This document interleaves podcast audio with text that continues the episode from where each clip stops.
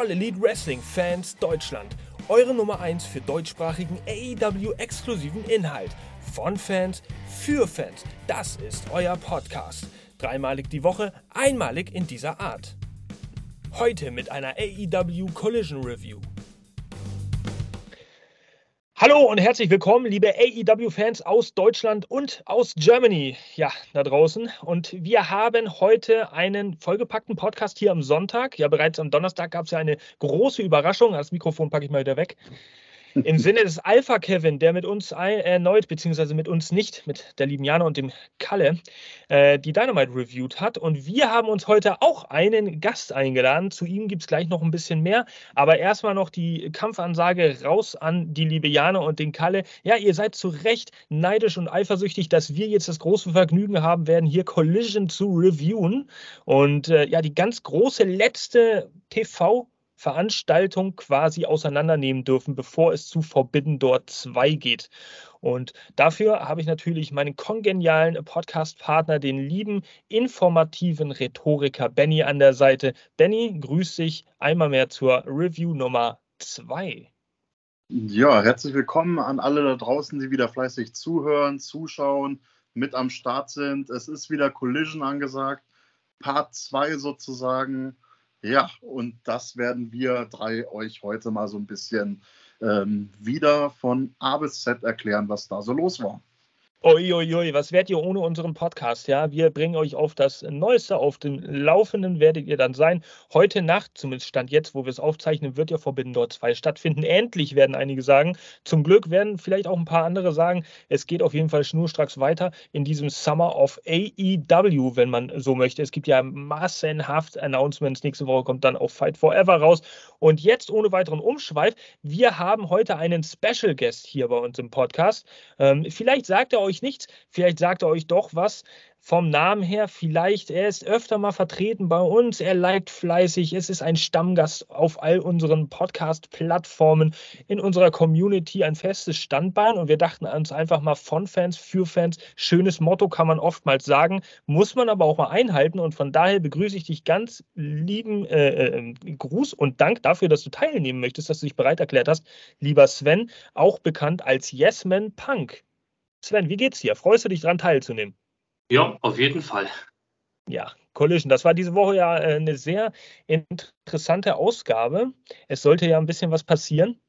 Der rote Faden wurde weitergesponnen. Für alle, die da draußen, vielleicht, weiß ich nicht, vielleicht möchtest du noch äh, kurz erzählen, wie bist du zum Wrestling gekommen? Erklär uns kurz auf, vielleicht so eine kurz äh, Info, damit wir so dein Profil wissen, was für Wrestling-Ligen vielleicht verfolgst du, wie lange bist du schon Wrestling-Fan? Okay, da fange ich mal an. Also ich habe, ich gucke gleich 2004 Wrestling. Hm, okay. Zufällig auf Tele 5 mal gefunden.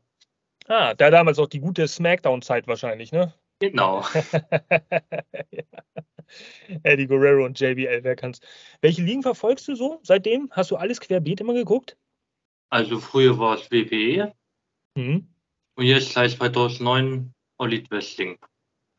All Elite Wrestling, ja, genau so äh, wie äh, uns das naja, wie wir ja auch angefangen haben mit All Elite, äh, kann man davon sprechen, dass du auch so ein bisschen verdrossener bist von der WWE und sagst, ey, All Elite Wrestling ist einfach geileres Wrestling? Irgendwie spricht mich mehr an, ist das so? Auf jeden Fall. Ja, sehr cool. Also wir merken es auf jeden Fall an deinem Feedback. Du bist ja immer fleißig dabei, wie ich schon gesagt habe. Ähm, ja, und von daher würde ich einfach mal sagen, Verzeihung, wir fangen ohne weiteren Umschweif einmal mehr an hier mit dem Globus denn auch diese Woche sollten wir uns da wieder irgendwo befinden.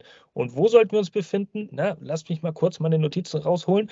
Jetzt gerade ich in Stocken. Also, los geht's, liebe Leute. Wir befinden uns heute in der Scotia Bank Arena in äh, ja, einem äh, kanadischen Bundesgebiet, wenn man so möchte. Es gibt natürlich Quebec, Manitoba, Alberta, British Columbia, Saskatchewan, Nova Scotia, New Brunswick, um nur einige zu nennen. Wir sind aber heute in Ontario und zwar in Toronto, Ontario, Kanada, wie ich schon gesagt habe, für uns Collision Nummer 2, die Ausgabe, die hier jetzt resümiert wird und analysiert wird. Um, ähm, ihr könnt hier nochmal die Scotia Bank Arena schön im feinsten Glanze sehen. Ein sehr bunter Schriftzug, der sich uns da zeigt. Hier auch gleich nochmal von vorne, genau da kommt sie. Laut WrestleTix, großer Dank geht raus an WrestleTix, 6028 Zuschauer von möglichen 6796, das die offiziellen Zahlen. Und hier bekommt ihr natürlich auch nochmal im perfekten Überblick, ja, den Saalplan, die Saalplanbuchung. Es wurden sicherlich noch ein paar Ränge mehr freigegeben, beziehungsweise einige nicht komplett verkauft. Ihr seht es an der blauen Fläche da. Und von daher tauchten wir also nach Kanada ein. Ja, wir wollen uns ja jetzt im Sinne im, oder im Zuge des Owen Hart Turniers die nächsten Wochen auch ähm, Kanada aufhalten. Das gipfelt dann am 15. Juli auch mit dem Finale des Owen Hart Turniers, sowohl bei den Frauen als auch bei den Männern. Und Überraschung, Überraschung, vielleicht bevor die äh, Collision-Ausgabe tatsächlich losging, gab es gar kein Intro, sondern wir sahen erstmal so im klassischen Stile die beiden Fraktionen, die heute im, ja, im Main Event sich gegenüberstehen. CMFTR und Ricky Starks auf der einen Seite, die die Ansprache an die jeweils anderen hielten und danach auch noch die Antwort vom Bullet Club Gold und den ganz zusammen gegenüber wiederum ihren Gegnern. Äh, sehr schönes Feature und erst dann begann tatsächlich das Intro mit der legendären Elton John Theme Saturday Nights All Right for Fighting das fand ich schon mal echt einen richtig geil gelungenen Auftakt. Also hat ein bisschen andere Stimmung reingebracht äh, zu dem, was man so kennt. Ähm, was ihr dazu denkt, da können wir ja gleich nochmal drüber reden hier. Ich würde sagen, wir tauchen einfach mal gleich in die Action rein, denn es sollte gleich schon losgehen. Einige Promos mussten natürlich gehalten werden. Es musste einige, Inf es mussten einige Infos noch her. Wir warteten ja unter anderem noch auf den Namen des mysteriösen Partners von Darby Allen und Sting bei Forbidden Door. Und da nimmt euch Benny mal mit auf die Reise, weil ich glaube, der hat da einige Infos für euch. Genau, und das war ja sozusagen der erste große Part von der aktuellen Collision-Ausgabe. Tony Schiavone stand in voller Pracht im Ring, ähm, wollte dann eigentlich äh, Sting und Darby Allen rausbitten. Ähm, tatsächlich ähm, ging dann die Musik an von ähm, niemand geringeren als Chris Jericho, der nicht alleine kam, sondern äh, mit Suzuki, mit seinem Kompagnon, der zusammen mit ihm und Sammy Guevara bei dem Six-Man Tag Team Match bei Forbidden Door antreten wird. Unter anderem dann gegen Sting und Darby Allen. Auf jeden Fall schritten die beiden zum Ring. Ähm, Jericho natürlich griff sich das äh, Mike, erzählte so ein bisschen was ähm, dass er und Suzuki nicht besonders gut drauf waren in dem Moment. Ähm, sie wollten ja auch unbedingt endlich mal wissen, wer der dritte Mann bei dem Team von Sting und Darby Allen ist. Ja, und der arme, arme Tony Schiavone, das war derjenige, der dann mit dem Baseballschläger von Chris Jericho bedroht wurde. Er würde es ja wissen und er soll es gefälligst rausrücken, wer denn jetzt der dritte Mann im Bunde ist. Tja, und da ging natürlich sofort die Musik an von Sting ähm, und Darby Allen kamen dann dementsprechend zum Ring, ähm, um das Ganze Gott sei Dank ähm, zu entwaffnen, um Tony Schiavone da so ein bisschen entgegenzukommen. Ähm, Darby Allen war tatsächlich derjenige gewesen, der dann ähm, auch noch mal ein paar Worte auch Richtung ähm, Sammy Guevara richtete, die sehr unschön waren. Ja, und es ließ nicht lange auf sich warten, als sie dann ihren dritten Mann präsentierten. Und es war niemand Geringeres als Tetsuya Naito. Oh mein Gott. Ja. Und der ähm, war sehr, sehr schön in weiß gekleidet, schritt er dann zum Ring. Ähm, ja, er war dann sozusagen der Dritte im Bunde. Ähm, Chris Jericho und Suzuki mussten dann den Ring räumen. Die haben lieber dann den Rückzug angetreten. Und ja, das war dann im, im Prinzip dann schon äh, im Groben und Ganzen die erste Promo des Abends. Und ähm, ja, sehr, sehr schönes Match, was sich dann jetzt am Ende ergeben hat, muss man sagen, für Forbidden Door. Six-Man Tag Team Match, Tag Team Action hier jetzt auf jeden Fall. Äh, Tetsuya oder Tetsuya oder wie auch immer, Naito, äh, diese Namen sind auch manchmal ein bisschen böhmische Dörfer, die, die dann auch immer ausgesprochen werden.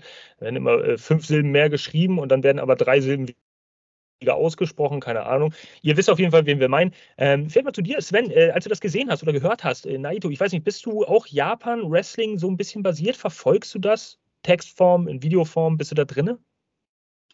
Es geht. Also, wenn es um besten Kindern geht, dann ja. Ein bisschen. Okay. Okay, okay. Also äh, durchaus schon den einen oder anderen Namen mal gehört oder auch Wrestler wresteln gesehen. Ähm, ich muss ja ehrlich gesagt ich, sagen, ich bin ein absoluter äh, Noob, was das angeht. Äh, Japan-Wrestling sind für mich unbekannte Welten im weitesten Sinne. Viele Namen kenne ich natürlich. Ähm, von daher wusste ich nicht richtig, was jetzt diese Fehde zwischen Naito und Jericho so besonders machte oder so. Aber da gibt es ein paar ganz interessante Videos, auch auf YouTube kann man nur ins Herz legen. Ich habe jetzt mal ein bisschen recherchiert. Ähm, Dominion 2018, äh, Pay-Per-View von New Japan Pro Wrestling. Es gab auch bei Wrestle Kingdom 13, wenn ich das irgendwie mitbekommen habe. Äh, Im Jahre 2019 gab es ein No-DQ-Match.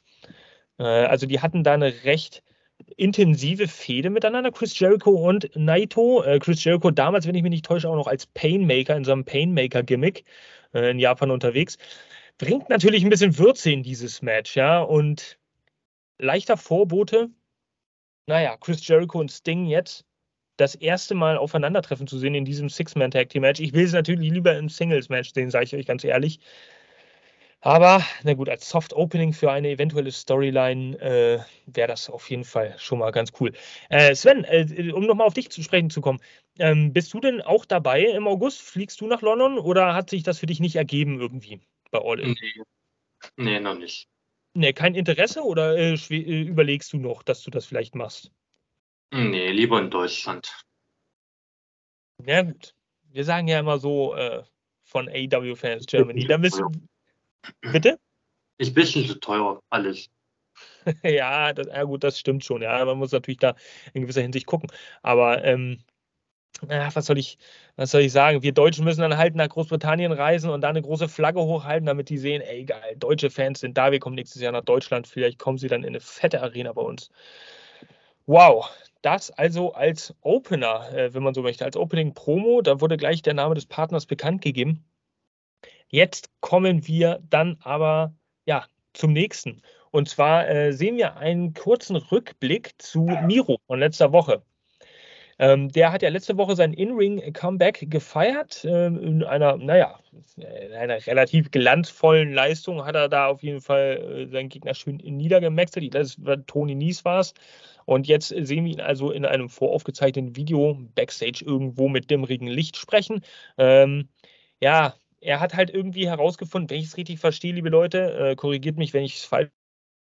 Er hat halt äh, uns teilhaben lassen daran, an dem Gedanken, dass er ja vorher God's Favorite Champion war und das war auch alles schön und gut, bis er dann herausgefunden hat, dass äh, ja der große mysteriöse Herr, Gott, doch auch nur ein weiterer Idiot ist. Und am Ende ließ er dann durchleuchten oder durchlauten, durchscheint, dass er halt Miro ist und Miro ist gottlos.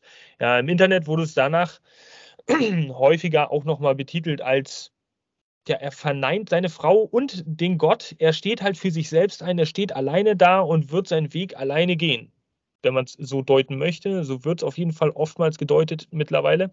Ähm, Miro also voll da, jetzt mit einer äh, folgenden Promo. Ich hätte ihn trotzdem lieber gerne im Match gesehen, muss ich ehrlich sagen, damit das Momentum ein bisschen aufrechterhalten wird. Vielleicht auch schon mal so ein mittelmäßig starker Gegner mit einer guten Positionierung auf der Card, damit man sagt, ey Miro, der ist halt jetzt wirklich zurück, wir halten das Momentum, wir wollen es aufbauen. Ähnlich wie man das äh, auch mit Andrade jetzt gemacht hat. Heute aber dazu später mehr. Guckt nicht ins Internet, hört unseren Podcast selbstverständlich, denn da werdet ihr die Infos bekommen. Ähm, wir gehen mal über zum ersten Match. Leute, das nehme ich nur kurz ab hier, was Miro gesagt hat. Das erste Match des Abends, das sollte jetzt lauten Swerve Strickland gegen Hiroshi Tanashi. So, und da haben wir jetzt eine sehr knifflige Situation, möchte ich euch mal sagen. Äh, ist mir nämlich aufgefallen als Mr. Shitstorm. Wir haben jetzt mit Swerve Strickland einen Wrestler, der, naja, den möchte man irgendwie pushen, den möchte man ein bisschen featuren. man merkt, dass das Momentum so auf seine Seite schlägt und dass er mit der Mogul Embassy da durchaus nach den Sternen greifen möchte, wenn man es so ausdrücken kann. Auf der anderen Seite haben wir mit Tanahashi natürlich jemanden, der jetzt heute Abend äh, bei Forbidden Door 2 auf MJF treffen wird. Ähm, die Herausforderung, die er ausgesprochen hat, die dann mehr oder weniger auch angenommen wurde von MJF, da wird er ja der Gegner für sein. Und man kann sich eigentlich nicht leisten, irgendjemanden von den beiden verlieren zu lassen, wenn man ja sie nicht unglaubwürdig darstellen lassen möchte.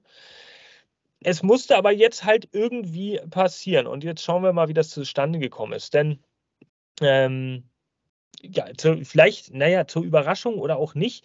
Äh, Strickland verkörpert ja sowieso eine Heal-Persona.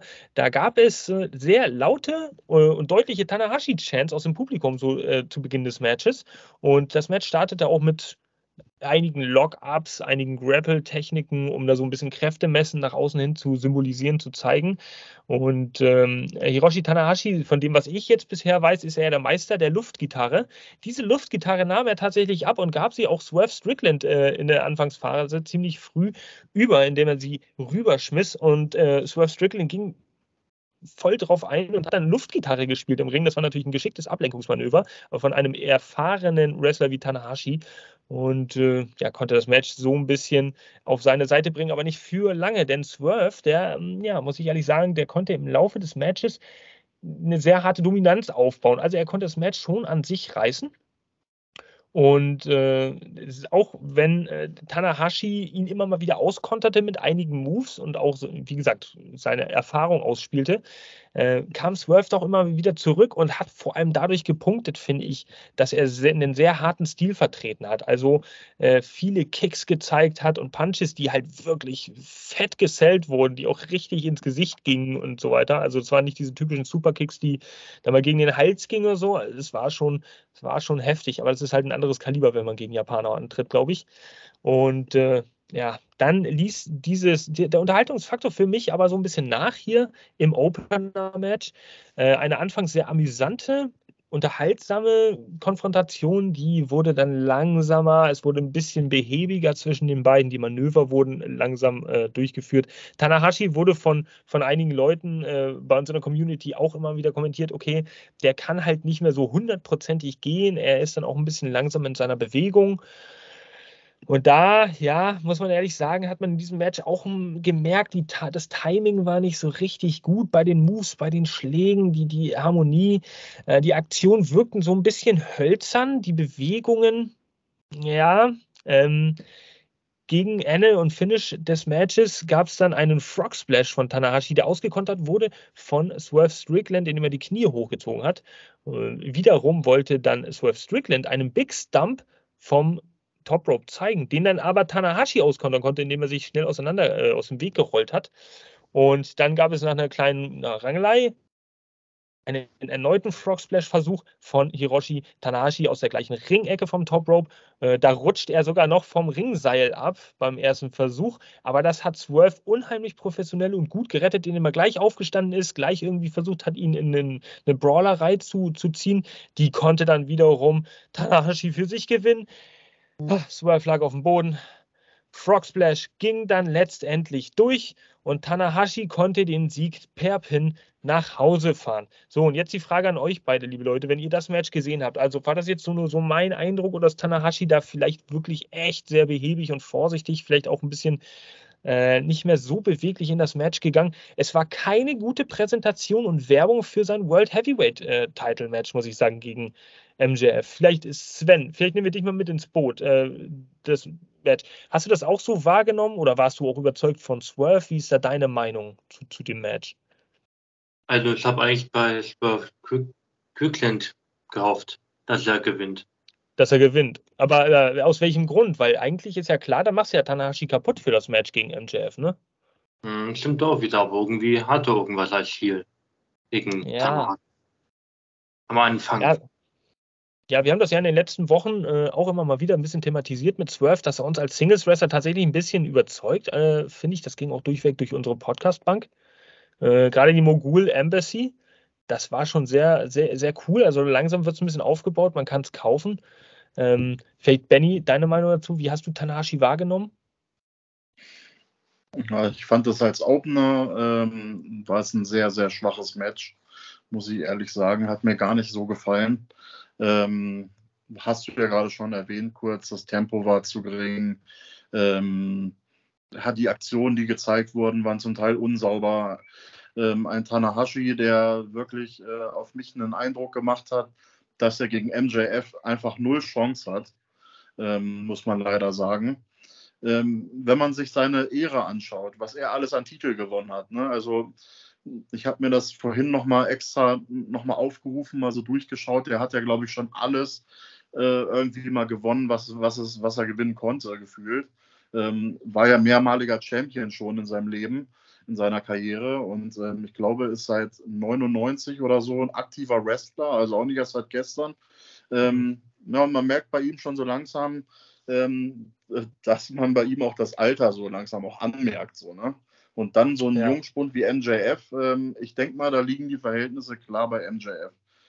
Schade ist halt, ähm, Swerve Strickland ist halt jemand, ähm, ja, man baut ihn im Moment so ein bisschen auf auch. Ähm, ja, jetzt hat er da die Niederlage kassiert, war ja irgendwo auch logisch für das Titelmatch jetzt mhm. von Tanahashi. Ähm, ja, aber generell vom Match her hätte ich mir einfach viel, viel mehr erwartet da. Vor allen Dingen, wenn ich als Tanahashi äh, weiß, ich muss gegen einen MJF antreten, dann muss ich halt abliefern. Aber gut, das, äh, ich will jetzt seine Leistung nicht ähm, schmälern bevor er überhaupt gegen NJF angetreten ist. Ähm, wie gesagt, als Opener war es ganz schön schwach. Also ich denke, dass MJF und Tanahashi vielleicht tatsächlich was auf die Bühne kriegen können. Ich glaube, dass es wrestlerisch nicht unbedingt ein Leckerbissen werden könnte, aber ich glaube, dass es von der Ringpsychologie her und von der Unterhaltung sehr gut sein könnte. Weil ich denke, Tanahashi mit seiner Erfahrung wird mit allen Wassern gewaschen sein und MJF ist es in seinem jungen Alter auf jeden Fall auch schon. Da könnte es ja auf Dirty Tactics oder mit irgendwelchen Versuchen schon sehr gut vorangehen. Hm. Äh, jetzt ist die Frage: freuen, freuen wir uns auf das Match bei Forbidden Door zwischen den beiden? Kann da eine Überraschung passieren? Daumen hoch, Daumen runter. Überraschung ja. Tanahashi gewinnt, Daumen runter. Überraschung nein. Oh, Benny, aber ja, das, also bei dir so, wie sieht es bei dir aus, Sven? Daumen hoch, Daumen runter? Ich glaube, MJF macht das. Ja, also MJF sollte eigentlich den Titel verteidigen, da sind wir uns, denke ich mal, alle einig. War. Also ich denke nicht, ja. dass Tanashi das Ding da gewinnt. Ähm, gut. Als Opener auf jeden Fall ein anderes Kaliber als letzte Woche hier bei Collision. Äh, da musste Collision ja bei der ersten Ausgabe auch schon ordentlich was liefern, hat es auch getan. Jetzt diese Woche, uh, ja, ein Opener, der ja, ein bisschen was äh, brachte. Das war natürlich auch noch nicht alles, das war jetzt erst das Match an sich, denn es läuft plötzlich MJFs Musik und ich dachte die ganze Zeit, okay, da kommt gar keiner raus, denn die lief und lief und lief und lief, aber kein MJF zu sehen. Da dachte ich, die Ring-Psychospielchen, äh, die beginnen jetzt tatsächlich schon bei der Collision-Ausgabe vor Forbidden Door, aber plötzlich erschien dann MJF in einem Video auf dem Screen oben und äh, MJF sagt als Kernaussage einfach nur so, ja, hör zu, Tanashi, was äh, soll das eigentlich? Ich werde dich hier bei Forbidden Door äh, ganz einfach blamieren.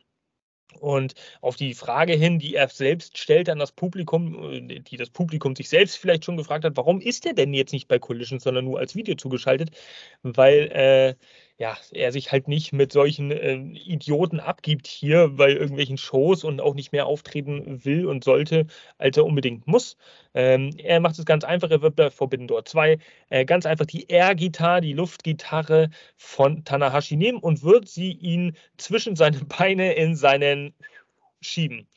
Könnt ihr euch vorstellen, wofür der Pfeifton jetzt steht?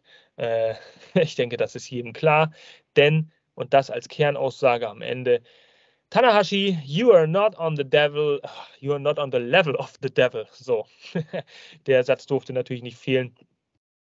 Wir dürfen gespannt sein, was dabei passiert. Ich denke mal, eine Siegchance von etwa, mh, hm, lass mich nicht lügen, 101% hm, für MJF. Bei allem Respekt vor Tanahashi, aber ich glaube, das dürfte ein ziemlich sicheres Ding werden über Forbidden Door. Seien wir mal gespannt. Werden wir natürlich auch noch besprechen hier Forbidden Door.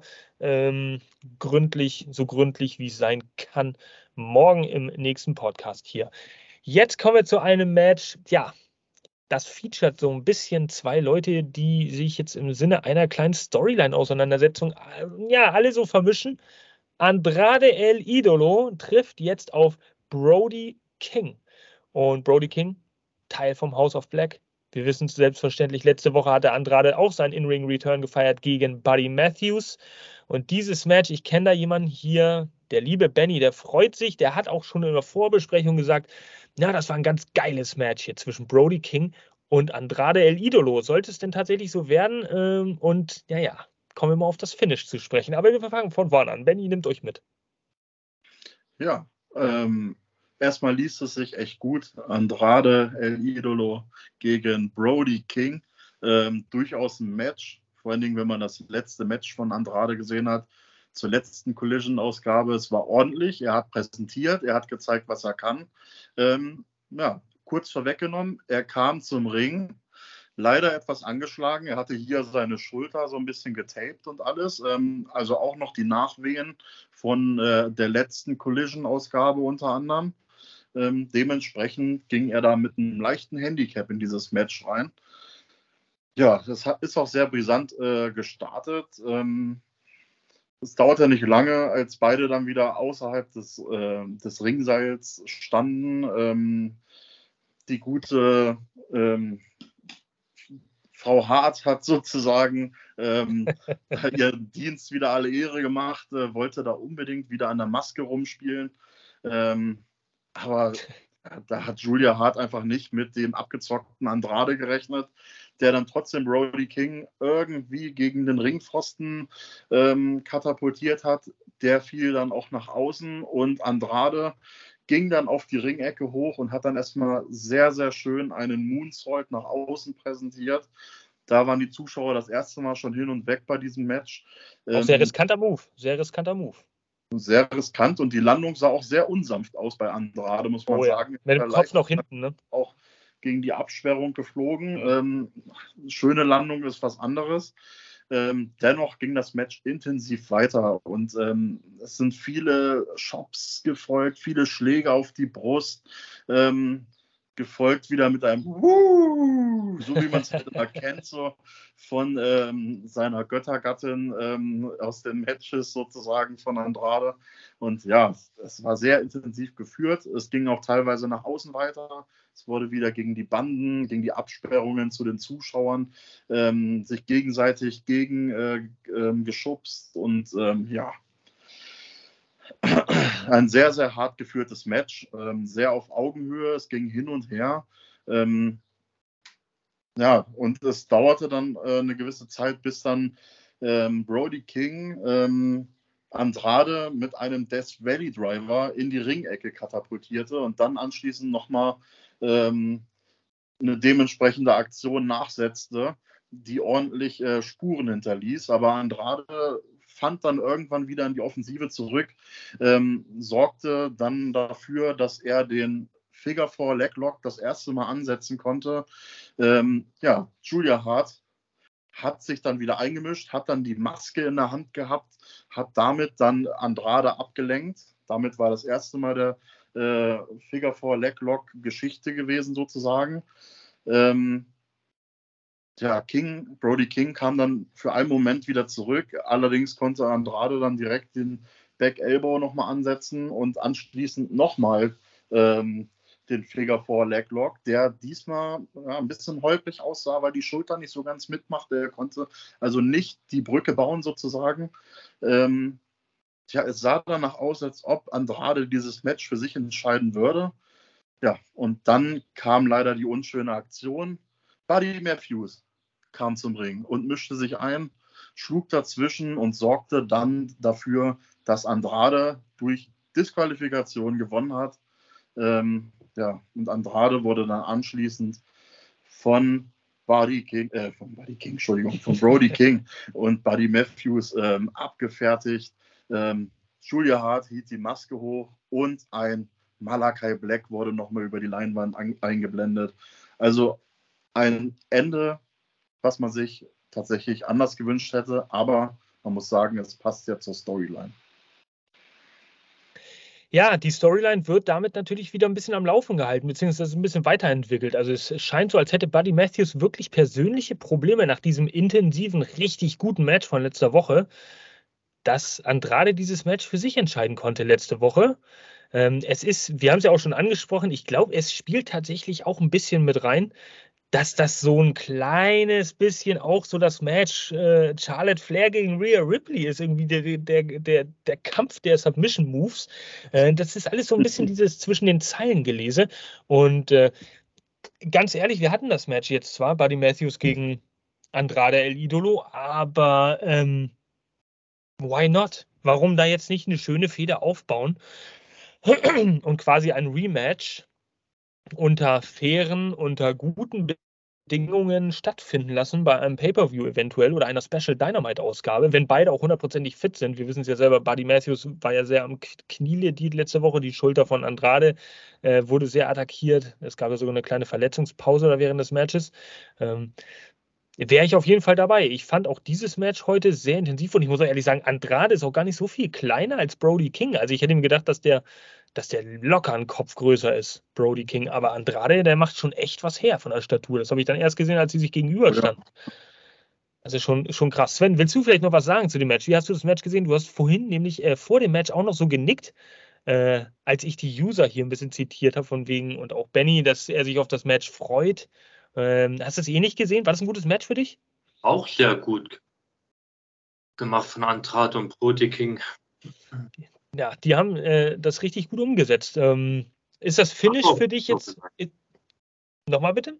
Ich mag auch die Storyline zwischen die beiden. Also Haus ja, und gerade. Das ist auch eine coole. Fandest, fandst du das Finish ein bisschen enttäuschend hier äh, da am Ende oder findest du, dass das eigentlich die Story jetzt ganz gut voranbringt? Nö, eigentlich genau richtig von der Story her. Äh, weil Benny jetzt zum Beispiel gesagt hat, er hätte sich gewünscht, halt, dass ähm, Andrade da clean gewonnen hätte. Ja, also mit einem normalen Submission-Sieg und jetzt nicht durch DQ, aber naja, wir haben es ja hier diskutiert. Mehr oder weniger, es ist schon ganz cool, um die Story ein bisschen am Laufen zu halten. Ne? Definitiv. Wir schauen uns das mal an. Ähm, wie das weitergeht, ich denke mal, das wird so eine Art Collision-Exklusiv-Fehde. Ähm, nächste Woche wird es da weitergehen. Ich glaube, über Dynamite wird das nicht unbedingt so ausgetragen. Überhaupt auch die Frage, was ist denn überhaupt mit dem LFI, der La, La Faction Ingobernable hier rund um Andrade herum, mit äh, Rouge, äh, ja, gegebenenfalls Dralistico, aber auf jeden Fall auch Preston Vance. Wo sind die? Warum äh, eilen die nicht zur Hilfe? Es gab angeblich irgendwie Probleme mit dem Visum, mit dem Arbeitsvisum von äh, Rouge aber die hat er selber wieder äh, dementiert über Twitter, in einem sehr vehementen Tweet, dass sie alle keine Ahnung habt. Ich habe niemals Probleme gehabt mit irgendwelchen Visa. Keine Ahnung. Sie waren auf jeden Fall nicht da. Ich hätte mir gewünscht, dass sie vielleicht auftauchen und damit diese Reformation, diese, diese Stables jetzt wieder zustande kommt. Ist leider diese Woche nicht passiert. Gucken wir mal, gucken wir mal. Weiter geht's wir hören jetzt von Christian Cage, ja, und Christian Cage ist ja selbst erklärter, selbstgenannter TNT-Champion geworden letzte Woche bei Collision. Zumindest konnten das die einen oder anderen Fans äh, so deuten. Äh, er hat sich ja gefeiert, als hätte er gerade den Friedensnobelpreis gewonnen. Tatsächlich war das ja aber der Luchasaurus, der den Titel der gewonnen hat und Christian Cage sich irgendwie nur feiern ließ. Also sollte jetzt die Promo folgen äh, in seiner Heimat, Toronto, Ontario, Kanada, wer es denn nicht wissen sollte. Christian ist zu Hause. Und er kommt natürlich mit dem Luchasaurus raus. Ähm, Christian hält den Titel auch fest. Also der Luchasaurus darf vorerst überhaupt gar nicht mal in den Genuss kommen, den auch nur ansatzweise um die Schultern zu tragen äh, oder gar um die Hüfte zu nehmen. Ähm, es gab durchaus dann auch Chant für Christian Cage. Ja, also man hat in Kanada nicht vergessen, ey, das ist ja einer von uns. Er ist recht hier in Toronto. Aber es folgt eine Heel-Promo von Christian Cage, ja, und schießt dann gegen Toronto. Also es ist so ein typischer Wrestling-Angle, wonach dann Christian diese, dieses Interview, was er durchgeführt oder was, wie er am Mikrofon redet, erstmal positiv startet und dann davon redet, ja, Toronto und so weiter, das ist meine Heimat. Und dann plötzlich schwenkt es natürlich um 180 Grad rum. Und er beleidigt dann irgendwie die Fans äh, aus Toronto, die sich seiner Ansicht nach mit der Mittelmäßigkeit irgendwie zufrieden geben würden. Äh, ja, vergleicht das auch ein bisschen mit den Sportteams. Okay, hör zu, nachdem die Toronto Raptors da irgendwie 2019 NBA Champion waren, kam da halt auch nicht viel und die Maple Leafs, die dann irgendwie in den, in den äh, Toronto Maple Leafs, die dann in der ersten Runde der Playoffs da ganz gut gespielt haben und in der zweiten aber schon angefangen haben zu würgen hier, weil sie irgendwie außer Puste waren oder gar nicht mehr richtig klar kamen. Äh, so bewandert bin ich da nicht, ich kann ihn da nur rezitieren. Da hat er sich natürlich keine Freunde gemacht und er bringt halt ganz deutlich zum Ausdruck, dass er diese Stadt hier verlassen musste, ja, um ein Champion zu werden. Und äh, er macht es quasi vielen anderen berühmten Söhnen und Töchtern dieser Stadt, gerade in der Sportwelt, auch irgendwie gleich. Alle Leute, die dann auch bei den Maple Leafs oder auch den Raptors gespielt haben und dann gemerkt haben, das wird ja alles nichts in Toronto, laut seiner Ausgabe, Aussage, mussten sich dann halt früher oder später mal verabschieden, um woanders halt mehr Erfolg zu haben. Das war also seine Kernaussage. Sehr schön. Es wird jetzt, und das ist für den TNT-Titel nochmal sehr wichtig, es wird jetzt keine Open Challenge Matches mehr geben um den TNT Championship, sondern jeder muss sich diese Chance um die TNT Championship verdienen, genauso wie er sich jede Chance um, den, um die Titel immer verdienen musste in seiner Wrestling-Karriere. So wird es hier jetzt auch abgehen.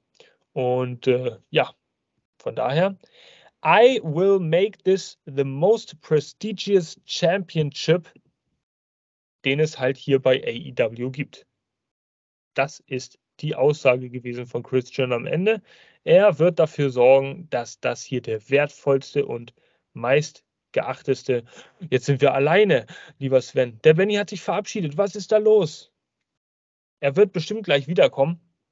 Äh, solange interview ich dich hier mal, Sven. Christian, er spielt seine Heel-Rolle schon richtig gut, oder? Also äh, meinst du, es wird da irgendwie früher oder später mal Knatsch geben zwischen, zwischen Christian und Lucha Soros, wie, weil Christian sich wie der Champion sieht? Auf jeden weißt Fall. Der Facebook, äh, der Faceturn kommt auf jeden Fall von Lucha Soros. Meinst du denn auch irgendwie, da könnte es eventuell dann dazu kommen, dass, äh, ja, sagen wir mal, dass vielleicht auch ein Jack Perry dann wieder sagt, okay, jetzt gehe ich mit Luchasaurus wieder zusammen? Hm, schon wieder. Ja, oder ist das nur ein Wunschgedanke? Will man das? Will man das nicht? Ich, ich glaube, ich würde das nicht unbedingt ja. wollen, aber ich fand das Tag Team halt auch irgendwie geil. Ja, als Fisch hier, aber hier irgendwann. Ja, gut, es könnte sein. Christian Cage macht sich äh, mit Sicherheit keine Freunde, muss man da ganz ehrlich sagen. Und ähm, früher oder später wird es da bestimmt den Knall geben. Auf anderen Seite ist der Luchasaurus jemand, der überhaupt Emotionen verspüren kann. Also außer Wut, außer Zerstörung, Vernichtung, dass er da so weit denkt und sagt, ich bin jetzt böse auf, äh, ja, böse auf Christian. Benny, wie, wie, siehst du die ganze Geschichte? Denkst du, es wird da früher oder später zu einem Problem kommen zwischen Luchasaurus und Christian? Hm, erstmal Entschuldigung für meine technischen Probleme eben. Ich weiß nicht, ob es euch aufgefallen ist. Ähm, ja, mein Handy ist etwas überhitzt, das, deswegen hat er mich gerade rausgeschmissen. Ähm, ja, kurz um auf das Thema zurückzukommen, ähm, Luchasaurus und Christian Cage. Ich glaube, wir sehen jetzt alle so langsam, äh, auf was es hinausläuft. Ich meine, wer stellt sich denn bitte so dreist dahin mit dem Gürtel? Ähm, das wäre so, als wenn jetzt mal als Beispiel, um jetzt mal rüber zu gucken in WWE-Richtung, äh, wenn jetzt sich Paul Heyman dahin stellen würde mit dem Titel von Roman Reigns und würde da die ganze Zeit einen auf dicke Hose machen. Und genau dasselbe macht Christian Cage im Moment. Er lässt da einen raushängen, als ob er da den Titel gewonnen hat letzte Woche. Ähm, das ist auf gut Deutsch gesagt ein Arschtritt für seinen Partner Luchasaurus, den er ihn da verpasst, unbewusst. Ähm, ich war echt ganz, ganz kurz daran am, äh, zu glauben gewesen. Ähm, er nimmt jetzt Christian Cage auf die Schulter und dann folgt irgendwas. Die Woche haben wir es leider noch nicht gesehen, aber ich gebe euch Brief und Siegel drauf. Ähm, Luchasaurus ist nicht dumm, der wird das sich nicht lange gefallen lassen und ähm, da werden wir die nächste Fehde sehen und ich habe Bock drauf. Ja, ich weiß nicht, Luchasaurus sind Dinosaurier, die sind halt ausgestorben. Ja? Ich weiß nicht. Äh, ach, äh, keine Ahnung. Äh, schauen wir auf jeden Fall. Ich denke mal, das wäre auch jetzt zu früh, um diesen sagenumwobenen Trigger zu pullen, um jetzt zu sagen, ey, ich turn jetzt gegen Christian Cage, dafür ist die Geschichte zu frisch. Das müsste, glaube ich, jetzt auch vier, fünf Wochen so weitergehen und dann irgendwann kommen mal diese Zweifel, damit man natürlich ein bisschen Content hat. Außerdem hat man ja auch nicht irgendwie Lust, jetzt diesen TNT Championship wieder zu einer heißen Kartoffel zu machen, damit er wieder zu jemand anderem wechselt. Das ist ja auch wieder so ein Thema. Äh, jetzt als so eine komplett andere, ja, wie soll man sagen, eine ganz äh, andere Ausgangslage hier beim TNT-Titel. Keine Open Challenges mehr, sondern nur noch verdiente Herausforderer, die dann da den Luchasaurus gegenübertreten werden. Und äh, ja, das wird noch sehr interessant zu beobachten sein. Vielleicht kommt ein Jack Perry ja doch mal irgendwann zurück zu Luchasaurus. Und dann gibt es Jurassic Express 2.0 wieder als Face. Ja, wäre cool. Aber ich glaube tatsächlich, dass Jungle Boy jetzt bei Forbidden Door 2, Achtung, Spoiler, hier turnen könnte. Ich will es mir wirklich hoffen, erhoffen, dass das passieren wird. Aber mehr dazu gibt es natürlich dann auch in unserer ah, Besprechung hier am Montag, wenn wir mal ein bisschen über Forbidden Door reden. Hoi, So viele spannende Sachen, die hier bevorstehen. Also das auf jeden Fall Christian Cage, der in seiner Heimat äh, völlig unüberraschend gar nicht so gut ankommt, zumindest wenn man sein Home-Crowd-Publikum da so dermaßen beleidigt und die Sportteams, darf man sich da nicht wundern. Es folgt ein Video des Owen Hart Tournaments und da wird einfach so ein sehr schönes kleines Feature. Endlich wird bei von AEW-Seiten auch mal ein bisschen was erklärt zu manchen Matches. Das äh, ist ja auch ein Manko, was wir oftmals angesprochen hier im Podcast äh, angesprochen haben. Es gibt natürlich jetzt noch vier Paarungen hier bei den Männern. Ähm, die, äh, beziehungsweise es gibt vier Paarungen hier bei den Männern, die wichtig äh, werden in den kommenden Wochen. Satoshi Kojima ähm, gegen CM Punk wird jetzt bei Forbidden Door stattfinden. Ist das erste Viertelfinalmatch. Da haben wir Roderick Strong gegen Samoa Joe. Das zweite Viertelfinalmatch. Wir haben Powerhouse Hobbs gegen Dustin Rhodes. Das wird auch nochmal ein recht interessantes Ding. Äh, wird auf jedes Match ein bisschen eingegangen und naja, Juice Robinson gegen Ricky Starks, ein Match, was wir jetzt gefühlt auch schon siebenmal gesehen haben, wird ein achtes Mal stattfinden. Und dann wird also der vierte und letzte Viertelfinalist bzw. Ja, Halbfinalist durch dieses Match äh, festgestellt. Gut, weiter geht's. So viel zum Hohen Hart Turnier. Weiter geht's mit einem kurzen Video auch an. Ja, es geht jetzt äh, einher mit dem Owen Hart Turnier. Allerdings wechseln wir rüber zu den Frauen, denn es wird nochmal die, das Footage gezeigt von Rampage. Da konnte die gute Sky Blue sich ja gegen Anna JAS durchsetzen durch den Code Blue. Ein kurzes Video wird gezeigt, wie das zustande gekommen ist. Und Sky Blue ist damit im gesamten Owen Hart Turnier die allererste Halbfinalistin, die äh, sich jetzt durch die Freitagsausgabe von Rampage feststellen hat lassen. Ähm, das zweite Match der Frauen sollte tatsächlich jetzt im Anschluss stattfinden und es lautete Willow Nightingale gegen Nyla Rose und die kam mit Marina Shafir zum Ring. Ich muss ehrlich sagen, Willow Nightingale ist ja over as fuck. Also wirklich. Äh, die, wenn, also die hat aber auch wirklich irgendwas an sich. Ich, ich finde die gar nicht so übertrieben hammermäßig gut als Wrestlerin oder mitreißend, aber irgendwas hat sie trotzdem, wo ich denke, vielleicht ist es die Entrance-Theme und ihre Energie und alles, was so mit einhergeht. Äh, das, das könnte es sein. Aber äh, die beiden gehen auf jeden Fall gegeneinander jetzt in dieses Match und äh, das geht tatsächlich recht actiongeladen los, muss ich ehrlich sagen. Äh, wir sind in der, in der Anfangsphase ziemlich früh in diesem Match auch einen sehr schön ausgeführten La Magistral-Pin von äh, Nyla Rose an die gute Willow. Der geht natürlich nicht durch, ist noch zu früh in diesem Match. Also von daher gehen wir auch hier in eine Phase, in der es so ein bisschen in ein Kräftematch geht, in Grapple-Situationen, Kräfte messen, muss da jetzt, äh, naja, von links nach rechts und rechts nach links gehen. Wer ist da die Stärkere? Ähm, da muss ich auch ehrlich zu sagen, als Resümee für diese ersten paar Minuten, obwohl wir da zwei Powerhouses in der Women's Division haben, ist das ein Match, was recht dynamisch und fix ablief. Aber da will man den Abend auch nicht vor den, äh, den Tag auch nicht vor dem Abend loben, denn dieses Match wurde im Laufe der Zeit auch ein bisschen behäbiger und langsamer, also ein bisschen schwerfällig zuzusehen, ehrlich sagen, auch wenn beide natürlich, bei allem Respekt, wirklich gute Wrestlerinnen sind, die da im Ring stehen. Rose beißt zwischendurch mal in den Finger von Willow Nightingale und äh, ist auch für diese Phase des Matches recht dominant, reißt da viel an sich.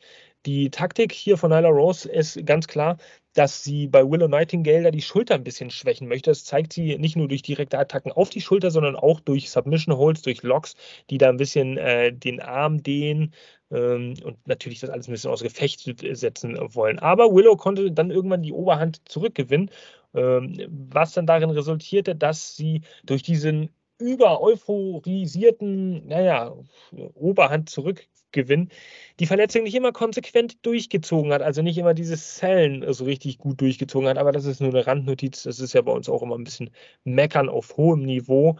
Ähm, was durch das ganze Match ging, ist auf jeden Fall, dass es ein das Schreifestival zwischen beiden war. Also jedes Mal, wenn Willow da rumgeschrien hat, äh, wenn Willow da ah, ah, weil ihre Schulter so wehgetan hat. Dann kam Nyla Rose mit irgendwas, hat die Fans beschimpft. Dann hört man plötzlich wieder eine tiefe Stimme und dann hörte man wieder eine hohe Stimme und dann hörte man wieder Nyla Rose, äh, wie sie Fans beschimpfte und so weiter. Also es war in gewisser Hinsicht schon amüsant.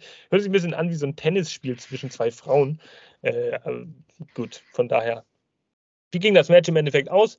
Es gab dann tatsächlich nach einem missglückten oder nicht vollendeten Versuch zuvor doch noch eine Gut Wrench Powerbomb von Willow Nightingale. Es gab den Pin. 1, 2, 3, Sieg, unheimliche Kraftanstrengung, aber Willow konnte jetzt sich das Ticket lösen, wird also, wenn ich es richtig gelesen habe in diesem Turnierbaum, äh, äh, ja, ist sie sowieso die zweite in dem Halbfinale, wird dann gegen Sky Blue eigentlich antreten oder Vielleicht ist sie auch auf der anderen Seite des Turnierbaums. Ich habe es jetzt nicht so richtig vor Augen. Muss man noch Bitte?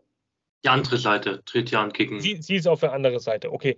Genau. Dann, könnt, dann könnte ich mir gut vorstellen, dass das Finale durchaus Sky Blue gegen Willow Nightingale lauten wird. Aber hm, ich will es einfach nur mal gesagt haben. Danke dir, Sven. Das ist sehr, sehr gut. Sonst hätte ich jetzt nochmal nachrecherchieren müssen und ich bin immer so ein bisschen faul. Von daher mache ich das nicht so gerne. Äh, ich erzähle hier lieber einfach irgendwas, von dem ich denke, dass das richtig ist. Ihr kennt mich, euer Mr. Shitstorm. Also, ähm, ja, sie geht jetzt, die gute Willow, natürlich äh, dementsprechend ein bisschen geschwächt in das Match bei Forbidden Door gegen Tony Storm. Da geht es ja um die AEW Women's Championship. Und äh, ja, eben diese Storm taucht mit Ruby Soho auf und mit der zurückkehrenden Saraya. Die Outcasts kommen zum Ring und umstellen Willow, ehe dann Sky Blue zum Ring stürmt und den Safe macht, sodass es da keine Probleme mehr gibt. Ja, was soll ich euch sagen? Dieses Match war auf der einen Seite mal eine ganz gute Erfrischung, auf der anderen Seite, naja, leider gab es zwischendurch noch ein paar Ruhemomente, die haben einen so ein bisschen, naja, aus dem Match gleiten lassen und da gab es nicht so richtigen Flow, der da zustande gekommen ist, aber alles in allem war es ein solides, gutes Match, konnte man sich angucken. Es war mal eine andere Paarung und am Ende kam natürlich dieser Outcasts-Quatsch dann wieder dazu. Es ist ja immer das Gleiche, aber Ach, wie habt ihr das gesehen? Habt ihr da eine Meinung zu? War das gut? Ist Willow die verdiente Siegerin oder sollte man mal vielleicht auch mal eine Karte auf Nyla Rose setzen? Die ist ja immerhin auch schon seit 100 Jahren bei AEW. Ähm, ja. Willow verdiente Halbfinalistin. Sven, was sagst du? Gutes Match? Auf jeden Fall. Ja, hast du das Match gut gefunden? War gut zum Gucken. Also solide, sagst du auf jeden Fall. Ähm, Benny, ich weiß nicht, wie hast du es gesehen? Bitte? Ja, zum Entspannen, zum Gucken.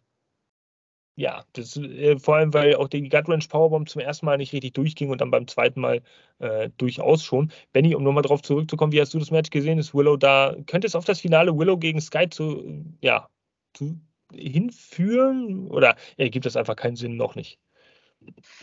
Ich würde da, glaube ich, erstmal noch abwarten wollen, aber ähm, Willow ist für mich die ähm, Favoritin gewesen in dem Match.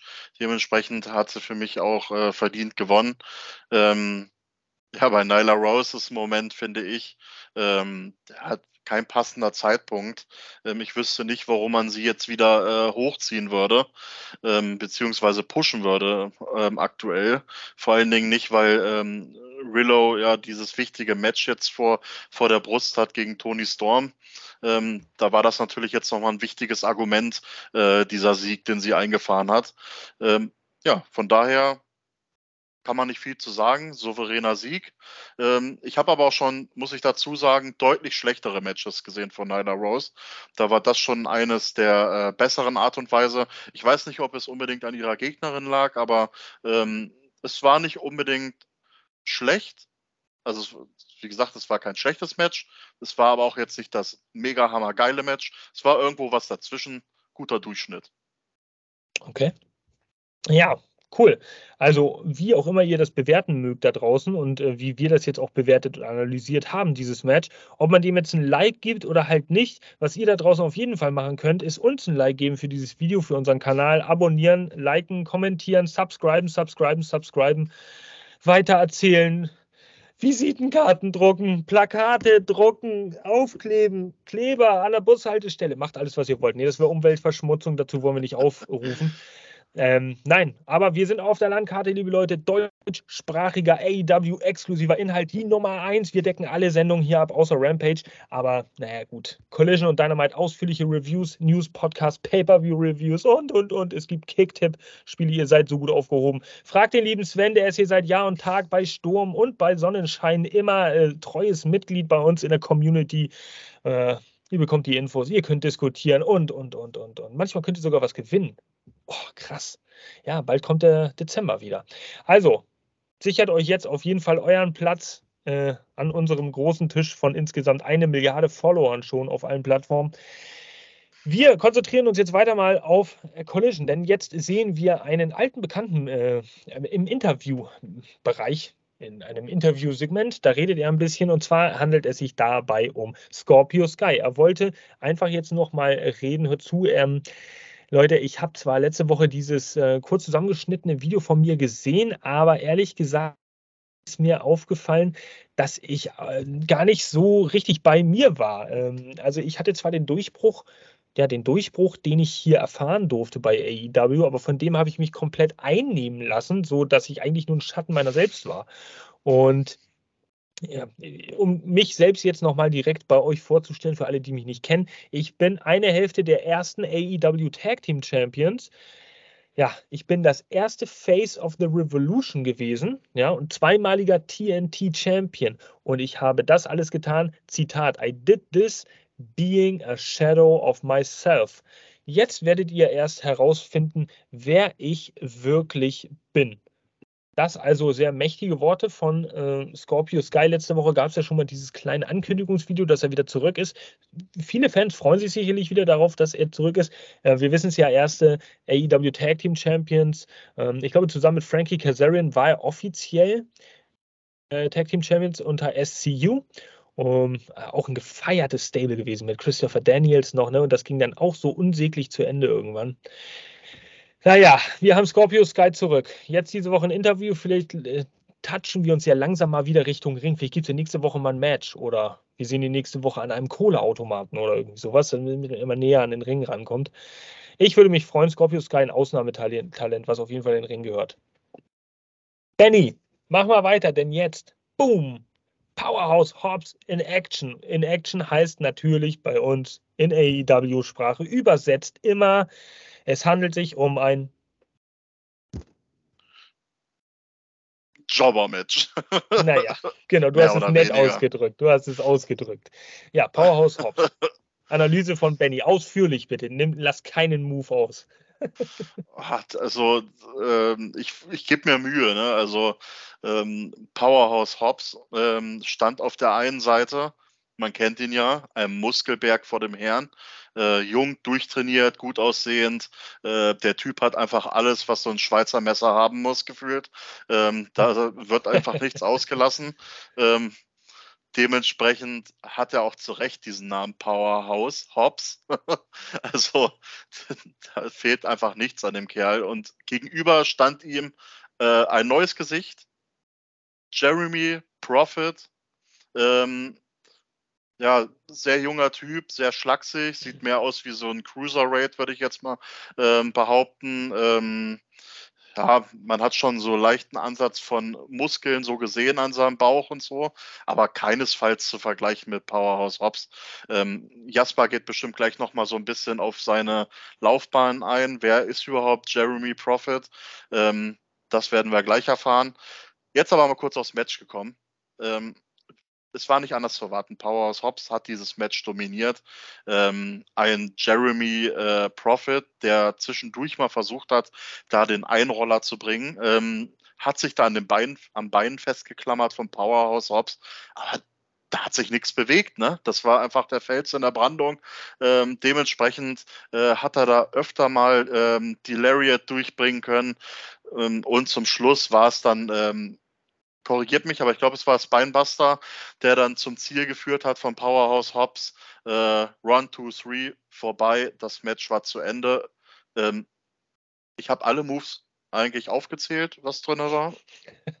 äh, das Thema ist, ja, jetzt eigentlich schon abgefrühstückt. Souveräner Sieg, nicht anders zu erwarten.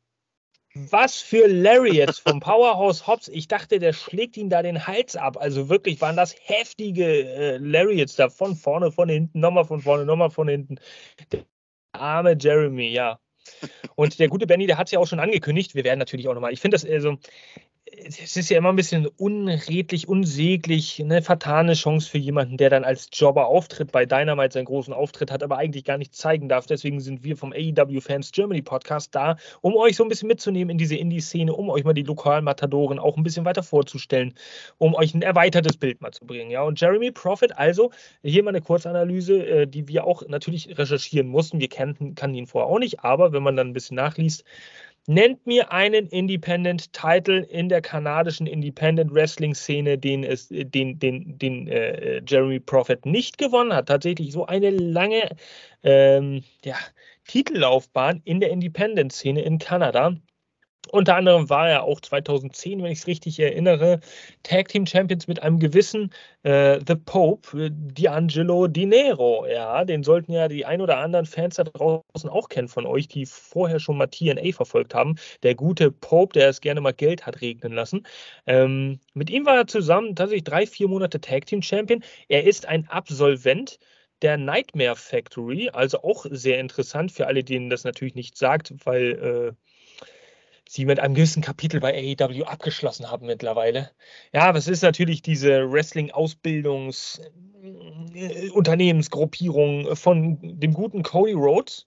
Äh, also, er hat daran teilgenommen.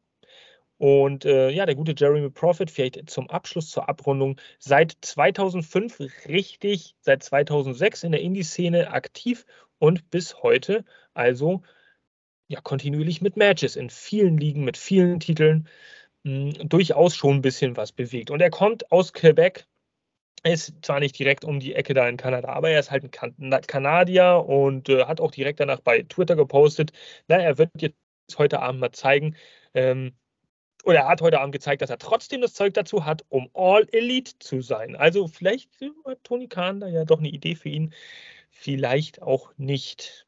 Jeremy, we wish you all the best. Thank you very much for your attendance here in the ring even if it was for a squash match. Powerhouse Hub. So, und jetzt stellt sich mir die Frage jetzt mal ganz im Ernst. Äh, holen wir mal hier den äh, guten äh, Sven mal wieder hier mit rein.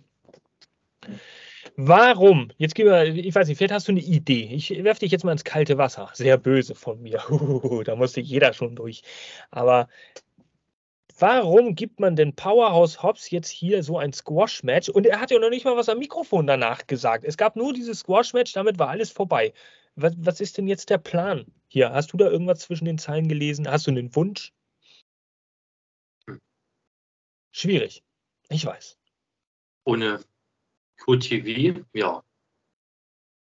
Aber ja, gut, er wird ja, ja, er wird ja immer noch weiterhin Teil von QTV sein. Nebenbei übrigens nochmal erwähnt, bei Rampage debütiert Johnny TV, ja, John Morrison, auch unter der Schirmherrschaft von QT Marshall bei QTV. Also eine ordentliche Verstärkung, muss man sagen. Aber zurück zu dir, Sven. Ich will jetzt noch eine Antwort hören. Wohin geht die Reise mit Powerhouse Hobbs? Wird er sich mit Johnny TV vielleicht in die Haare kriegen oder geht er wieder auf den TNT-Titel? Was ist da deine Prognose? Ich glaube, mit fehlte mit Johnny TV. Ach, denkst du tatsächlich? Ja. Weil, weil das so beides Alpha-Tiere sind innerhalb äh, der QTV-Gruppierung und sich da nicht abkönnen, oder? Genau, glaube auch. Da ah, okay. passiert irgendwas. Also du meinst, dass es da knistert. Ja, es wäre auf jeden Fall cool. Aber cool wäre auch, wenn man dieses QTV-Stable vielleicht mal ein bisschen am Laufen hält, damit es überhaupt mal eine Bedeutung bekommt. Wo momentan. Einfach eine Storyline. Nochmal bitte was? Einfach eine Storyline zwischen die beiden. Ja, es muss irgendwas passieren, definitiv. Also muss eine Storyline aufgebaut werden. Das QTV-Ding interessiert mich halt nicht wirklich. Powerhouse Hobbs ist ein ähnlicher Kandidat in meinen Augen wie Wardlow. Den hat man auch oft genug irgendwie einfach ein bisschen verprellt und dann dumm dastehen lassen. Hm. Ich weiß nicht. Ich weiß nicht, wie das weitergeht. Gut. Weiter geht's hier auf jeden Fall bei Collision mit einer Vorschau auf Forbidden Door 2. Ich könnte euch jetzt die ganzen Matches hier runterrattern. Es, werden, es wird auf die Matches eingegangen. Ähm, die da stattfinden. Und tatsächlich bildet sich eigentlich diese Karte, wenn ich ganz ehrlich mal sagen darf, kurz zum Einwurf, auch nur um zwei große Matches hier, die angekündigt waren. Am Anfang Kenny Omega gegen Will Osprey, klar, das Return-Match, IWGP United States Heavyweight Championship. Und Brian Danielson gegen Kazuchika Okada. Das sind irgendwie die beiden Matches, die, glaube ich, am meisten drawn, die die meisten Fans sehen wollen, Fans gehypt sind. Alles andere sind irgendwie Matches, die mehr oder weniger entweder ein bisschen zusammengewürfelt, schnell rausgeworfen wurden, um die Karte zu füllen, oder eigentlich auch klar sind vom Ausgang. MJF gegen Tanahashi, äh, Sanada gegen Jungle Boy, sofern der gute Jack Perry da nicht heel turnt und plötzlich völlig überraschend ihm diesen Titel abnimmt, wäre das da halt auch nicht ein richtig spannendes Match für mich, weil ich nicht weiß, wo man hin will mit Jack Perry. CM Punk gegen Satoshi Kojima. Wir haben Tony Storm gegen Willow Nightingale. Ähm, da geht es um die AEW World, Women, äh, Women's World Championship. Wir haben das AEW International Championship Fatal Four-Way Match zwischen Orange Cassidy, Zack Sabre Jr., Katsuyori Shibata und Daniel Garcia. Wir haben das 10-Man Tag Team Match John Moxley, Claudio Castagnoli, Wheeler, Yuta, Konosuke Takeshita und Shota Umino gegen Hangman Adam Page, The Young Bucks, Eddie Kingston und Tomohiro Ishii. Das hat sich ja im Sinne und im Laufe der letzten Woche auch äh, ja, dargestellt bei Dynamite. Wir haben das Six-Man-Tag-Team-Match zwischen Chris Jericho, Sammy Guevara und Minoru Suzuki gegen Sting, Darby, Allen und äh, Tetsuya Naito. Die haben wir natürlich da Adam Cole gegen Tom Lawler. Da haben wir auch ganz kurz nochmal bei Rampage gesehen. Tom Lawler attackierte Adam Cole da, als MJF eine Promo gehalten hat auf der Stage. Und wir haben in der Pre-Show noch ein Women's Own Hard Cup Tournament First Round Match. Mehr Worte konnte man da auch nicht mehr reinbasteln. Zwischen Athena und Billy Starks na, wird als auch eine durchaus mit Spannung erwartete Paarung. Aber das sind jetzt nun mal alle im äh, Schnelldurchlauf, alle Matches, die hier stattfinden werden bei Forbidden Door. Also zieht es euch heute Nacht rein, wenn ihr diesen Podcast bis dahin gehört habt. Nochmal hier der eindringliche Hinweis: guckt euch an. Notfalls in der Nachbetrachtung auch über Fight möglich. Kauft euch dieses Pay-Per-View. Es lohnt sich, es lohnt sich, es lohnt sich. Und dann hört in unsere äh, Forbidden Door 2 Review rein die wir euch morgen hier natürlich mal ein bisschen präsentieren werden. Wir werden ein bisschen schnacken darüber und äh, dann habt ihr wieder vollstes Entertainment hier. Seid ihr bereit, Jungs? Wir haben den Main Event erreicht. Den Main Event der dieswöchigen Collision-Ausgabe Nummer 2. Und zwar lautete er einmal mehr CMFTR, die jetzt diese Woche noch unterstützt werden, zusätzlich von äh, Absolute Ricky Starks. Und die treffen heute auf dem Bullet Club Gold, Juice Robinson und Switchblade Jay White und The Guns. Und äh, da muss ich ganz ehrlich sagen, ich bin manchmal so ein Dummkopf. Ja, ich bin manchmal so ein Dummkopf, weil mir die einfachsten Dinge erst dann auffallen, wenn es irgendwie allen auffällt. Ich möchte aber eigentlich derjenige sein, den es schon drei Wochen vorher auffällt.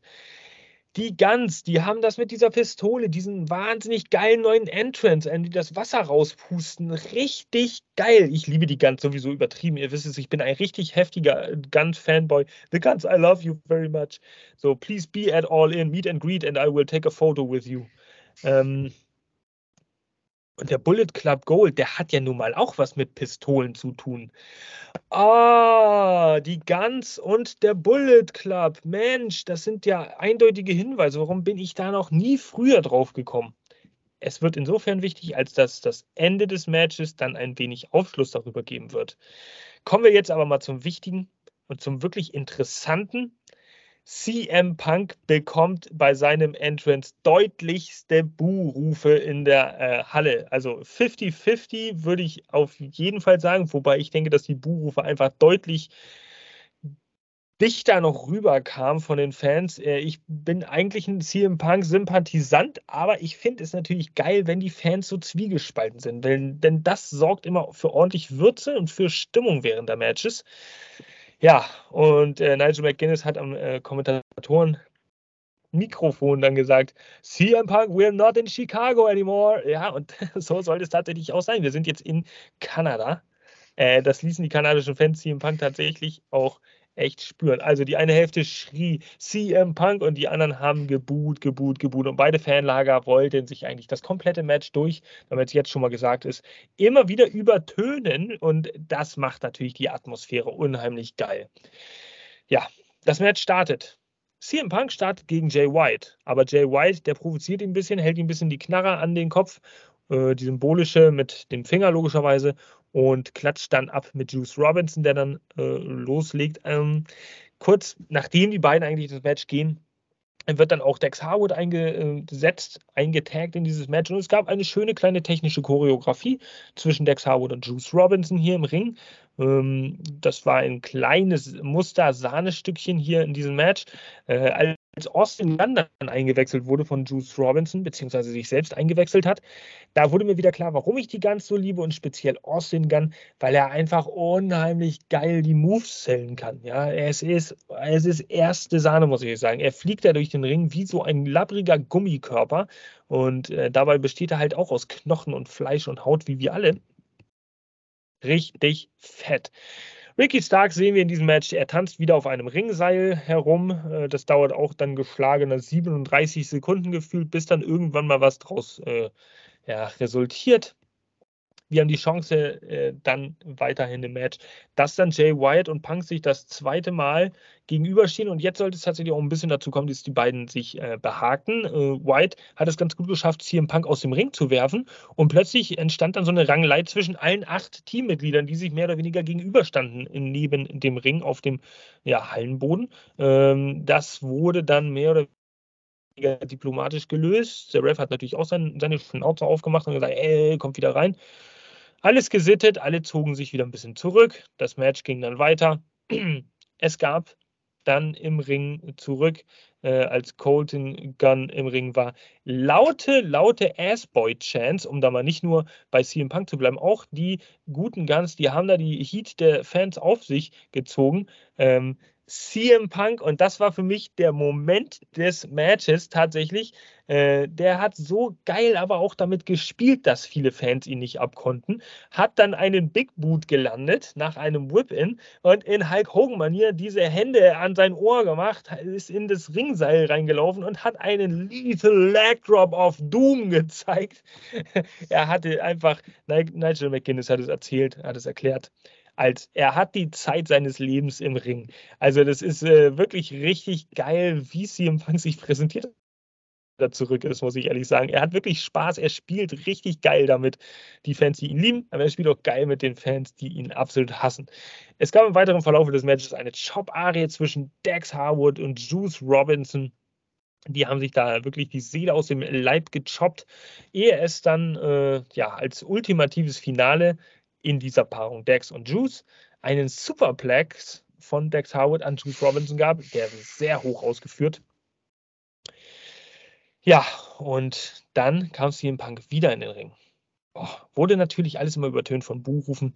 Er steckt jetzt viel ein. Also er war lange im Ring und er musste sehr viele Manöver in den Ringecken einstecken gegen alle Gegner von dem ja, gegnerischen Team, Bullet Club Gold und The Guns. Es gab draußen dann einen Front, Front Face Suplex von White an CM Punk auf den Apron drauf, also auch eine recht harte ähm, ja, Situation da. Dann gab es zwischenzeitlich immer diese äh, Fanlager, die dann riefen, Let's go Switchblade und die andere Hälfte rief dann CM Punk. So, alles natürlich taktisch kalkulatorisch Vorbereitung für einen Hot Tag. Äh, es gab ein bisschen Chaos im Ring, als alle gegeneinander dann mal im Ring standen und sich da ein bisschen gebrawlt haben.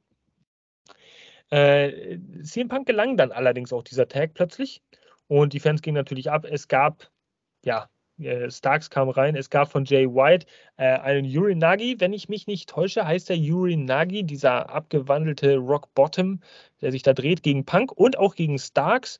Starks hat wiederum aber alle weggespiert, ähm, bis es dann ja einen Blade Runner von Jay White gegen Starks gab. Beide aktiv im Ring, bei dem ganzen Gewutel manchmal nicht so nachvollziehbar. Und Jay White konnte dadurch tatsächlich den Sieg für sein Team holen sehr gutes Finish. Finde ich absolut sinnvoll, dass die Heels in dieser Paarung gewonnen haben. Ähm, und nicht die Fan-Favorites in dem Sinne, das wäre zu einfach gewesen. Es gab dann eine sogenannte Guns-Up-Celebration und zwar Jay White, der sich in die Mitte des Ringes stellte, seine imaginäre Pistole hochhielt und die Guns aufforderte: Hey, schließt euch uns an. Die Guns, ganz ihrem Namen getreu, schlossen sich anscheinend an Und ähm, tja, gehören sie jetzt zum Bullet Club Gold. Hm. Bleiben wir doch erstmal dabei. Sven, jetzt kommst du ins Spiel, denn dein Spitzname ist ja auch Yasman Punk. Yasman Punk, das hört sich so sehr danach an, dass du ja diesen, diesen gebrochenen Charakter, diesen, diesen gehassten und gefürchteten, aber gleichzeitig respektierten und geliebten Wrestler CM Punk so liebst. Was hältst du denn von diesen Reaktionen, die die Fans ihm entgegengebracht haben? Fandest du das cool? Mhm. Das war mir schon klar mit CM Punk, als in Chicago. Also tatsächlich, also ich hätte nicht gedacht, dass das so vehement zu hören wäre. Tatsächlich, also. Also äh, 50-50. Hat das, ich habe. Naja, ich habe das Gefühl gehabt, im Laufe des Matches hat sich das ein bisschen äh, verdreht. Also da waren mehr Leute in der Halle, die stunk gemacht haben gegen CM Punk, als so am Anfang in dieser 50-50-Situation. Hat da dein Herz so ein bisschen geblutet oder hast du gedacht, ey geil, CM Punk, der, der. Austausch war ein gutes Match. Ja, das war auf jeden Fall ein cooler äh, Klopper zum Main Event. Äh, letzte Woche Six-Man-Tag, diese Woche Eight-Man-Tag, vielleicht nächste Woche Ten-Man-Tag. Einfach mal schauen, vielleicht, wenn es immer mehr bis irgendwann 100 Leute im Ring stehen. Ähm, Benny, deine Meinung vielleicht so kurz zum Match. Gab es da eine Situation oder irgendwas, was sich aufgeregt hat? War das Match alles in allem gut? War es schlecht? Was hieltest du davon? Also ganz klar, es war ein würdiger Main-Event. Ähm, sehr ordentlich geführt. Ein Tag-Team-Match ähm, auf Augenhöhe, muss man sagen. Ja, äh, auf der einen Seite auf jeden Fall FTA mit CM Punk und Ricky Starks, auch eine sehr, sehr coole Kombi, muss man sagen. Ähm, auf der anderen Seite der Bullet Club Gold zusammen mit den äh, Guns, also ja, eine wilde, wilde Paarung. Äh, ein sehr schönes Match. Ich glaube, das ging auch wieder über 20, 25 Minuten, würde ich jetzt mal so schätzen, roundabout. Ähm, ein Ende, was ich durchaus gut fand, muss ich sagen. Ähm, es steht jetzt sozusagen 1 zu 1, äh, wenn man sich jetzt diese Matchpaarung bei Collision anschaut. Ähm, von daher lässt da noch einige, sind da noch einige Wünsche offen. Wir werden gespannt sein, wie es da weitergeht. Ähm, kurz nochmal zu CM Punk. Ähm, nach seiner Promo letzte Woche äh, ist ihm das ja bewusst. Er hat ja ganz klar gesagt, er ist, er ist, äh, er ist so weit gekommen, weil er halt immer so, so ähm, sich selber treu geblieben ist. Die einen lieben es, die anderen hassen es. Äh, er hat jetzt diese Kombi. In Toronto hat er die gehabt. Die Leute, die ihn lieben, die Leute, die ihn hassen. Und ich muss sagen, es war schon ziemlich cool. Ne? Also ich bin mir auch noch nicht so ganz sicher, ob Punk jetzt so der, der perfekte, das perfekte Face sozusagen ist oder ob er so jetzt Tweener vielleicht diese Heel-Rolle einnimmt, ja, oder halt so dieses dazwischen, weiß man nicht. Also mhm. ähm, ich bin mal gespannt. Also ein Heel CM Punk würde mich sehr reizen, muss ich ehrlich sagen. Ja, oder er passt es halt immer auf die jeweilige Situation an, so wie jetzt. Ne? In Chicago wäre er natürlich ein absoluter, Chicago rundherum wäre natürlich ein absoluter Face, machen wir uns nichts vor, aber, aber so im, im Ausland, wenn man so möchte, so in den Außer-Chicago-Bereichen äh, würde er wahrscheinlich ganz gut als Heel durchgehen. Und er genießt es. Also ich finde es voll geil, sein Gesichtsausdruck, wie er gelacht hat, wie er gestrahlt hat, als hätte er jemand wirklich den Spaß und die Leidenschaft am Wrestling, an dem ganzen Business wieder zurückgewonnen. Äh, es ist wirklich, ich will es nicht zu hoch loben. Wer weiß, was noch in Zukunft irgendwann mal wieder passiert. Aber ich glaube, da ist jemand unheimlich froh, wieder zurück zu sein und mit dem Publikum solche Spielchen spielen zu können, weil er hat sie ja auch echt provoziert und er hat das ja auch noch herausgefordert, dass sie ihn ausbuhen. Das hat ihm, glaube ich, wirklich echt viel Spaß gemacht. Also. Definitiv. Man hat es an seinen Augen gesehen, man hat es an seiner ganzen Art und Weise gesehen in dem mhm. Match, wie er so aufgetreten ist. Also es war 100% äh, CM Punk in dem Moment. Noch mehr fand ich wie letzte Woche, muss ich ehrlich sagen. Ja, also äh, letzte Woche vielleicht auch durch die Promo selbst noch ein bisschen aufgeregt. Der erste Auftritt nach ganz langer Zeit mal wieder und jetzt diese Woche ist eigentlich schon die Routine als Professioneller wieder drin. Auch die Bewegung finde ich schneller, flüssiger. Er ist ein anderer CM Punk, habe ich das Gefühl, ausgetauscht. Ja. Er geht da mit einem anderen Fokus dran. Sven, wie siehst du das? Meinst du, äh, siehst oder denkst du, CM Punk ist jetzt ausgetauscht oder ist es der gleiche Typ wie noch vor diesem ganzen Eklat mit den, äh, ja, ja, nennen wir es, nennen wir es einfach, diese Backstage-Eklat mit den Elite. Hm. Kann man überlegen. Also irgendwie wirkt er ja so ein bisschen anders. Also wenn in seinem Auftreten oder in seinem wrestlerischen Stil. Äh, Stil also seine ähm, Matches waren schon besser geworden als das erste. Ja. De definitiv besser als vorher, oder? Da wirkte er so, ich finde, da wirkte er so ein bisschen auch behäbig oder gehemmt oder sowas. Also es ja. fehlt doch nur mein Eindruck. Aber jetzt so, das letzte Woche war ganz cool, da hat er ein bisschen gezeigt. Er kann sich natürlich noch gut verstecken in diesen Multiman-Matches, aber hat er an und für mhm. sich ganz klasse gemacht. Mal gucken, was nächste Woche kommt. Vielleicht gegen sehr weit. Oder los. Ne, ich glaube gegen sehr weit. Die, die, die Frage ja, ist halt auch so, die Frage ist halt auch, viele Leute haben ihn ja gesehen in der Fehde gegen Samoa Joe. So, ich meine, der war überhaupt nicht zu sehen diese Woche. Das ist jetzt komisch. Ähm, ich denke mal, FTA wird eher gegen Bullet Club Gold gehen, obwohl auch die ganz natürlich eine Fehde mit FTA irgendwie aufbauen. Na klar, FTA hat denen die Tag Team Championships abgenommen. Ähm, ja, Ricky Starks kann natürlich nicht ohne Jay White und Juice Robinson. Die haben sich ja auch gefunden und gesucht und lieben sich seitdem abgöttisch. CM Punk hat irgendwie keinen festen Gegner, außer jetzt den Samoa Joe, der diese Woche komischerweise dann aber nicht da war. Also, ah, AEW, ein wenig unrundes Booking, ne, würde ich mal sagen, aber das Match war gut. Die Collision-Ausgabe war nicht so gut wie die erste, muss ich ehrlich sagen.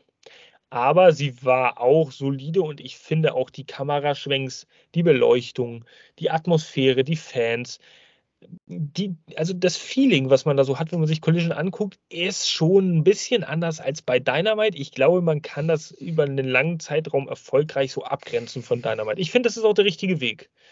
Vielleicht eure Meinung dazu nochmal zum Abschluss. Glaubt ihr jetzt nach der zweiten Ausgabe, dass Collision durchaus anders laufen könnte als Dynamite oder sollte man beide so gleich laufen lassen von, von dieser Darstellung? Benny, mm, Sven. Ja, also äh, ich mache jetzt mal kurz den Anfang. Ähm, äh, ja, ich hoffe, ich hoffe, es wird immer so ein leichter Unterschied zu sehen sein, weil wenn du jetzt eine 1 zu 1 Kopie machst zu Dynamite, dann ist der Reiz einfach nicht da für die Zuschauer. Mhm. ich finde, jetzt ja. hat man ähm, von der Optik her, von, hast du ja gerade schon gesagt, Kameraführung, das Ganze drumherum, was noch so, ähm, was man so merkt, ähm, man hat jetzt ja auch mit äh, Andrade, mit Miro und Co. so ein paar feste Gesichter auch zugeordnet bekommen, mehr oder weniger. Viele, die auch immer mal wieder in beiden Shows auftreten, äh, was absolut okay ist. Aber Collision sollte irgendwo, äh, genauso wie Dynamite, so ein, jeder für sich ein eigenes Gesicht beibehalten. Aber nach zwei Shows finde ich, ist es noch sehr schwierig ähm, festzustellen, wo die Reise jetzt genau hingeht. Ob es jetzt mehr härtere Matches sein wird für die Zukunft oder mehr, ähm, sage ich mal, das familienfreundlichere Fernsehen sozusagen, bleibt abzuwarten. Ähm, man weiß halt nicht, wie, wie da so die Verträge gestrickt sind mit TNT. Ähm, aber ja, ich lasse mich da gerne überraschen, was so in den nächsten vier bis acht Wochen passiert. Und dann können wir, denke ich mal, nochmal diese Frage gerne nochmal aufgreifen und nochmal neu diskutieren. Ist mir egal, was du sagst, weil ich werde dich nächste Woche sowieso wieder fragen. Äh, ich gebe dir keine vier bis acht Wochen, ich werde dich nächste Woche einfach wieder fragen. Und dann wirst du mir wahrscheinlich wieder die gleiche Antwort geben, bis ich irgendwann eine zufriedenstellende Antwort von dir habe. So leicht kommst so, du mir nicht davon. Ja, äh, lieber Sven, als Abschlusswort, vielleicht, äh, ja, siehst du das ähnlich? Sollte Collision so ein Alleinstellungsmerkmal haben im Gegensatz zu Dynamite, damit man andere Fans oder mehr Fans anzieht? Ja, ich bin auch seiner Meinung. Lieber getrennt alles. Zwischen ja. Und Kulissen. Okay, cool. Ja, das ist, äh, denke ich, auch das, was wir oftmals ganz, ganz leicht in die Richtung haben durchscheinen lassen in unseren Diskussionen hier auch im Vorfeld zu Collision zum Start.